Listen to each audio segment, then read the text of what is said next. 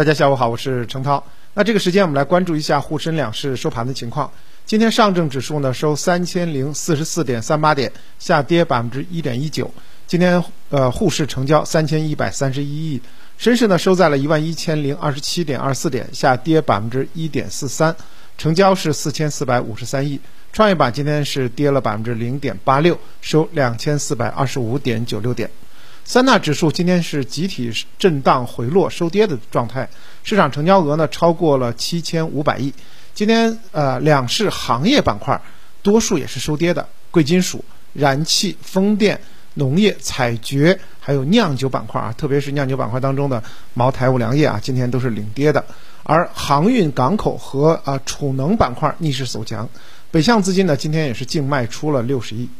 那刚才说到了这个储能板块，今天表现比较抢眼，板块涨幅呢一度接近百分之二，连续第七个交易日呢是上涨的。华资科技百分之二十涨停，后来呢出现了啊这个打开。另外呢，达智科技、保利新盘呢呃一度冲击百分之二十，世嘉科技、德赛电池也是出现了两连涨。那么储能呢，就是储蓄啊储存能量的装置。啊，由于呢，火电可以按需发电，而风电、光伏这些可再生能源发电具有不稳定性和间歇性的特征，所以呢，像这个新能源当中的风电和光伏，它需要搭配一定的储能设备。那么就相当于我们说，这个风叶在转，但是它发的这个电，你得把它存储起来啊，要有一个充充电宝。那么在发电多的时候，呃，存储能量；发电少的时候，它需要向这个电网来放出能量。啊，正因为如此，其实呢，这个储能也是被称作是啊风电光伏的这个护法。那么在能源紧张的背景下，叠加即将进入到冬季供暖旺季，所以呢，首先是欧洲那边迎来了储能需求的大爆发。那么欧洲储能协会通过研究和分析发现。那么，欧洲到二零三零年需要部署约一百九十吉瓦的储能的系统，这意味着在未来的八年，和欧洲目前部署的六六十吉瓦的这个储能规模相比，将再增加超过百分之二百。除了欧洲之外，美国、日韩也在积极的布局储能的设施，当然我国也不例外。为了实现双碳宏伟目标，我国也在大力发展光伏等新能源产业。而光伏等新能源产业受到天气影响呢是比较大的，发电不均衡，当然也需要增大储能来调节。那么基于对储能市场前景的看好，今年以来呢，像宁德时代、亿维锂能、比亚迪、兴旺达等上市电池企业在密集的进行产能扩建，百亿级的这个投资项目频频频出现。另外呢，今年以来呢，还有二十多家上市公司跨界在投资储能产业。中航证券认为呢，当前光伏、储能等领域的下游需求是比较旺盛的，行业景气度也比较高，整体上处于快速发展的阶段。那么，包括像亿维锂能、鹏辉能源、中创新航、国轩高科在内的这个上市电池企业，都有产能的布局。当然，这个产能完全释放需要一定的时间，所以呢，在 A 股当中呢，储能这个板块表现它是间歇性的啊，但是呢。景气度一直是比较高的。另外，在 A 股当中，今天表现比较好的是这个近万亿市值的航运港口板块，今天呢也是一度逆势大涨，接近百分之三。总市值近千亿的中远海能今天呢是涨停，啊，近四个交易日大涨接近百分之三十。招商轮船、招商南油涨幅也比较高。另外，像中远海特、中远海发也有一定的涨幅。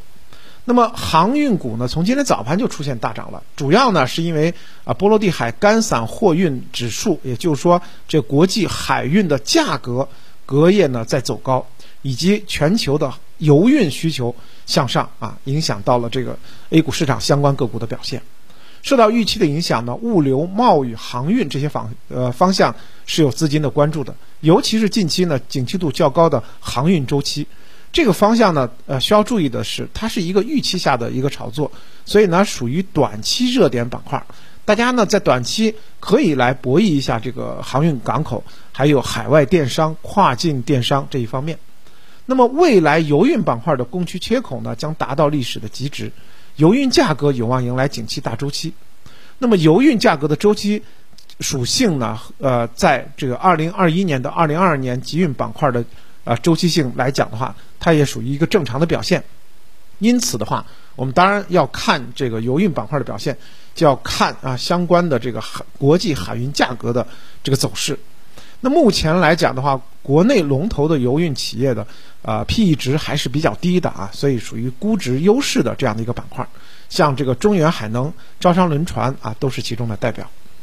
那么对于 A 股的走整体走势来讲的话，机构表示，目前市场从大的这个周期来讲，正在完成二次探底，所以呢，有可能在震荡当中呢，进行一个这个持续的反弹。那么指数在三千一百点附近呢，有比较大量的这个套牢的资金，因此的话，在呃昨天和今天呢，上攻到三千一百点就出现了一个向下的震荡。那么面对整数关口的震荡，其实指数的震荡是正常的表现啊，不用过于的这个忧虑。那么国盛证券表示，此前呢，呃沪指年内再次跌破了三千点。那么估值、投资者情绪、股债收益率这些指标已经到了历史的底部的区域，预计市场基本已经完成了二次探底。趋势性来看呢，啊，四季度 A 股市场仍然可以啊这个乐观看多。当前市场也是在反复的夯实这一轮的这个底部，当然在夯实的过程中会有一个震荡，但是中长期来看，新一轮上涨的行情已然展开。指数探底后的这个反弹初期，超跌板块更易成为上涨的主力。那么业绩改善和高预增的个股啊，值得大家呢充分来关注。那么随着三季报陆续的披露，将成为新半军一景气验证的重要的窗口。我们知道新半军是啊今年一一直以来反复活跃的这样的一个方向。当然，新半军也会有这个分化。对于三季报维持高景气和业绩预增长的细分的方向和个股，那么在接下来是有望领涨的。那么重点呢，可以关注新半军当中的新能源汽车啊，其中的锂电池、锂电设备，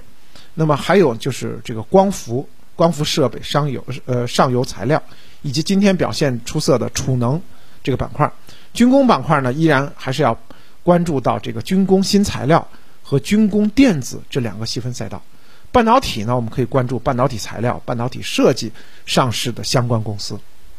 好的，感谢您的收听。